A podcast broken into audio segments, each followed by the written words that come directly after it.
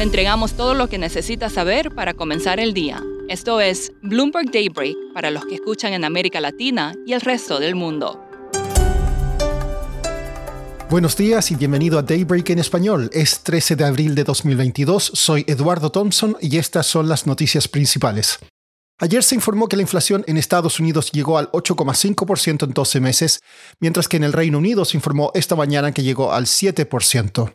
Thomas Barkin, presidente de la Fed de Richmond, dijo que las tasas deberían subir al nivel neutral en torno al 2,4% lo más rápido posible y más si es necesario.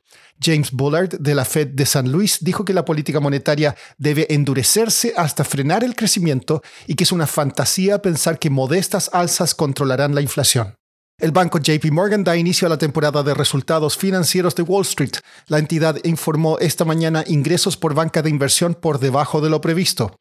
El administrador de fondos BlackRock informó entradas netas de flujos de 114 mil millones de dólares el último trimestre. Mañana reportarán Citi, Goldman Sachs y Morgan Stanley. Joe Biden dijo que Rusia ha cometido genocidio en Ucrania. Estados Unidos prepara un paquete de ayuda militar de unos 750 millones de dólares en armamento. El Pentágono estudia las acusaciones de uso de armas químicas en Mariupol, mientras Rusia refuerza sus tropas en el este. Un tiroteo en una estación de metro de Brooklyn ayer dejó 23 heridos. La policía identificó a una persona llamada Frank James, quien sigue prófugo, como sospechoso. En cuanto al coronavirus, Shanghái registró un nuevo récord diario de 26.330 casos.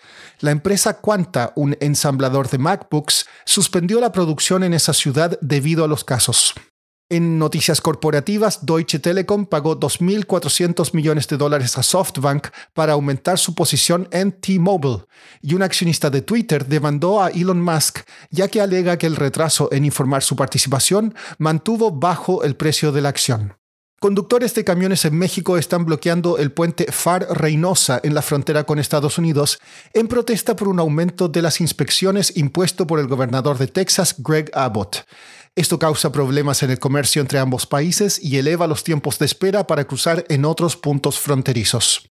Hoy se informa la inflación en Argentina de marzo. El consenso es de un alza del 5,8% mensual y un 53,9% en 12 meses. En Chile, el gobierno anunció un proyecto de ley que permitirá retirar ahorros previsionales para fines acotados. Esto llevaría a los fondos de pensiones a vender unos 3 mil millones de dólares en activos. En Perú, una comisión del Congreso aprobó una propuesta similar que permite retirar hasta 8 mil millones de dólares de los fondos de pensiones. El Salvador se unió hace poco al Club de Países Importadores de Gas Natural Licuado, o LNG, al recibir su primer embarque desde Trinidad y Tobago. Sergio Chapa cubre temas de energía para Bloomberg News desde Houston y nos cuenta más. Y se llama el proyecto Energía del Pacífico y está ubicada en el puerto de Acajutla, El Salvador. Y es un proyecto de gas natural licuado para importación y también hay una termal eléctrica, una, una planta para generar electricidad. Y este proyecto que representa más que mil millones de dólares de inversión privada, va a representar como una tercera parte de la electricidad generada en este país centroamericano. Sergio, ¿por qué es relevante este proyecto en estos momentos? Pues sí, ah, recientemente eh, ha elevado mucho la, la, de, gas natural licuado por todo el mundo. Porque mira, eh, hay una transición energética que es en, el, mundo en que vivimos. Eh, hay un movimiento para utilizar como fuentes de energía más, más limpio. Por el momento el carbón y también de, termales eléctricas, de otras fuentes como diésel, generan muchos, muchas emisiones y mucha polución. Entonces la solución es para utilizar renovables, pero también gas natural que está enviado por todo el mundo en forma de gas natural licuado.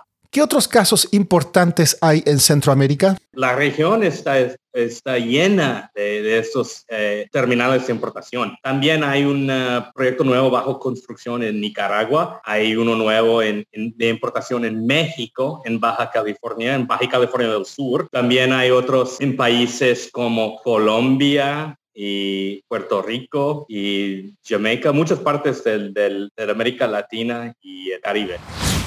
Por último, en momentos que la industria de autos invierte en electromovilidad, la marca Jeep cree que sus clientes ignorarán los mayores precios de los combustibles. La empresa reveló ayer versiones más grandes de sus modelos SUV. Eso es todo por hoy. Soy Eduardo Thompson. Gracias por escucharnos. Para conocer todas las noticias que necesita para comenzar el día, revise Daybreak en la app Bloomberg Professional, donde puede personalizar las noticias que desee recibir. También puede suscribirse a la versión solo audio en Spotify, Apple Podcasts o la plataforma de su preferencia. Eso es todo por hoy. Escuche de lunes a viernes Bloomberg Daybreak.